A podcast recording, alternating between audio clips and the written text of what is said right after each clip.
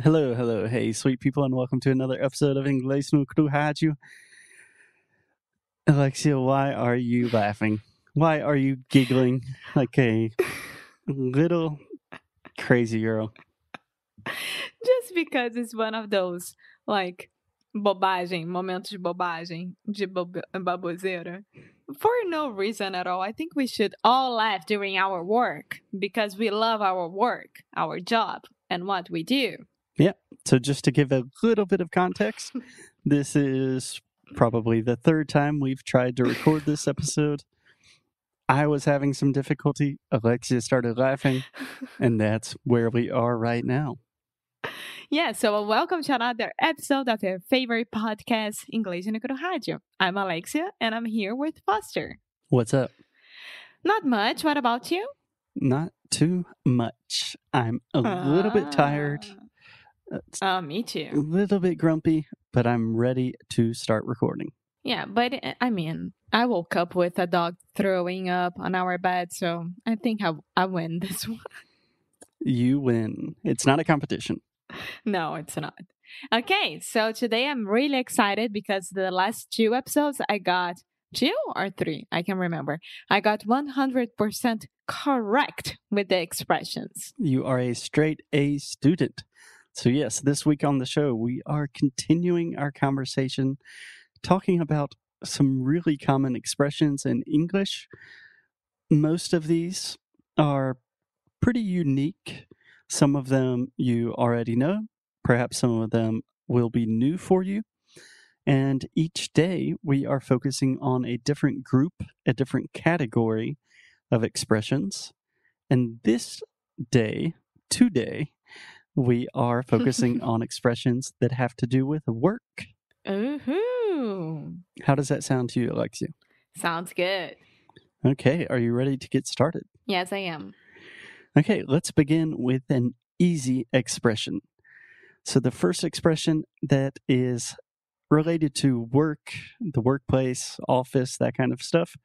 The first expression we have today is out of work. Do you understand this one, Alexia? Yes, it means that it's not working. Literally.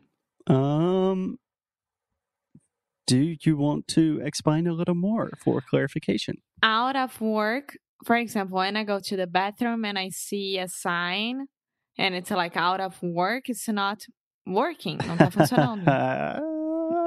Ai.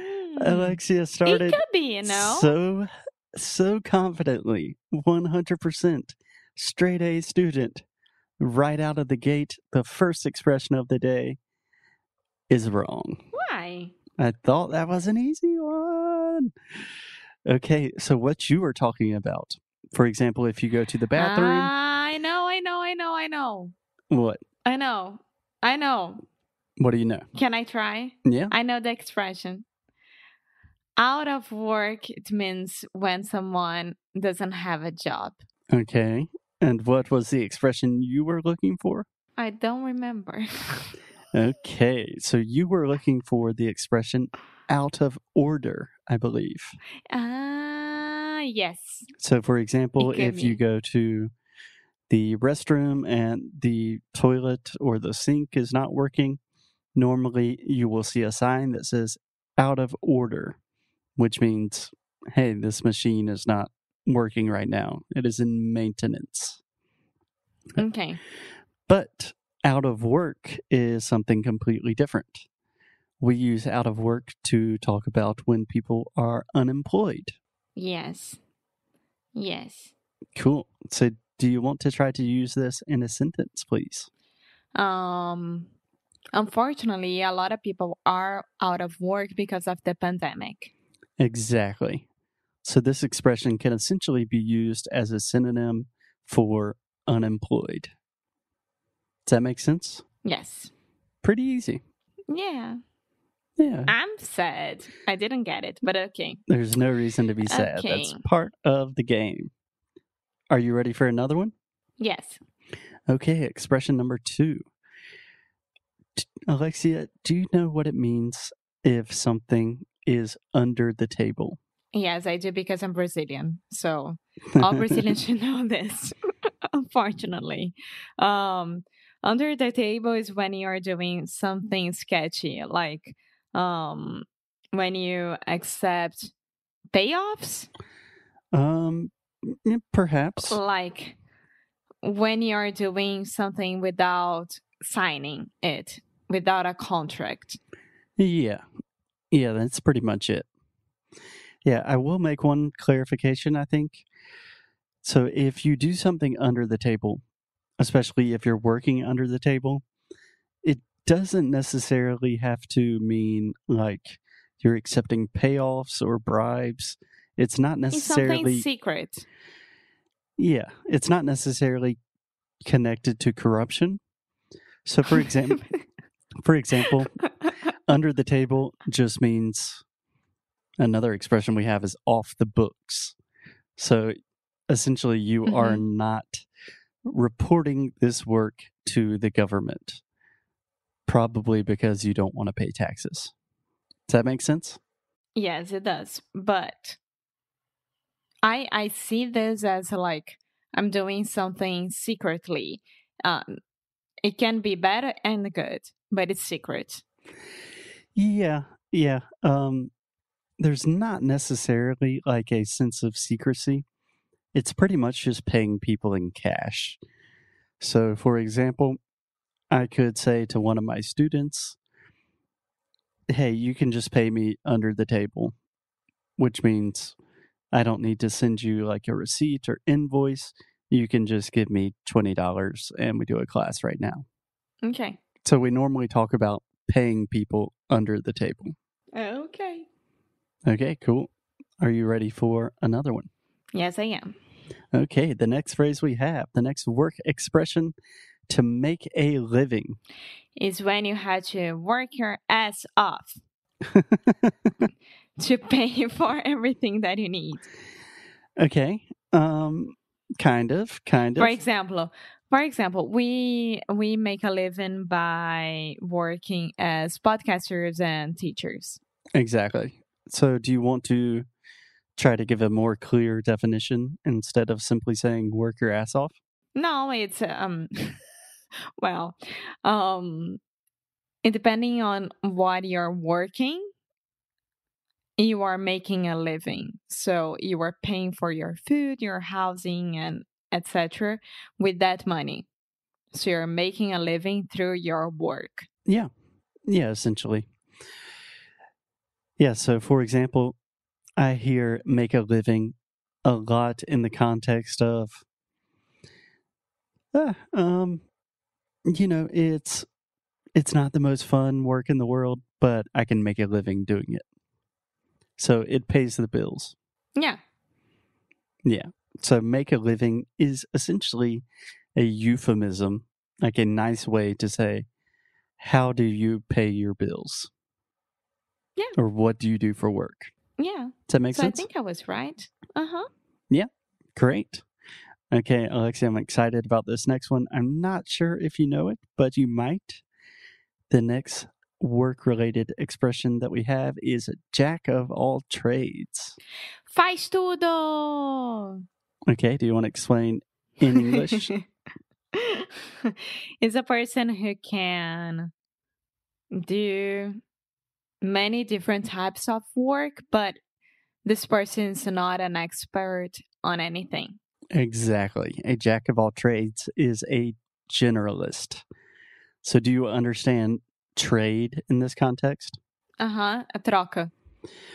Yeah, normally a trade, I would say the best translation is troca, but also you can talk about trade as like a a craft, like a skill that you develop.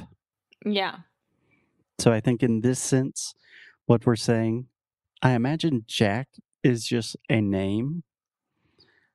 I'm not 100% certain, but of all trades, that simply means you are good or this person is good at doing a lot of different things, Yeah. Exactly. which I like to consider myself a jack of all trades. I'm not really good at anything, but I'm okay Yes, at a lot are. of things. Uh, stop it. We've talked about, we did an entire week of episodes talking about the differences between generalist and specialist. So if you're interested in jack of all trades, generalization, that kind of thing, you should check out those episodes. Yeah. Okay. Do you have time for a couple more expressions, Alexia? Of course. Okay. Can I get a drum roll for this one? Uh. The next work related expression foot in the door. I think I know this one. I mean, it makes porta. sense. É, então, it makes sense the way that I'm thinking, but I don't know if it's right. Um, it's like when you need to succeed with the first step, like you need the first thing to succeed. Mm-hmm. Yeah, you're you're on the it right path. it, it reminds me of the salesmen and saleswomen around the houses like knocking on the doors and offering their product or something like that and it will be fine once the person opens the door for them and then they can sell but without that they won't be able to sell anything Yeah. Yeah, that's essentially correct. So I'm just thinking about this now for the first time. But if you actually think about the phrase foot in the door, the example you gave of salespeople like knocking on people's door, that's a great example because I think that is where this phrase comes from. Someone opens the door, they're ready to talk to you, and they're about to close the door, and you have to put your foot in the door before they can close it. yeah Yeah. So, more specifically, we use this phrase talking about industries or companies. So, when you get your foot in the door to an industry or a company, we are normally talking about you know someone or you meet someone that can networking that can help you in that industry or company. couldn't it be like oh i would like i would love to work for that company i just need a foot in the door Yeah. Yeah. i just need an interview i just need to know someone Exactly. I actually I was talking to my friend Jackson yesterday. Jackson is looking for jobs and he works in kind of like urban design and development, an industry that I don't really know anything about. And I was asking him like who do you need like how do you get a job in this industry? And he's like, "Hey man, it's it's almost like all industries. Like you just have to get a foot in the door." which mm, Yeah. means you kind of have to know the right people.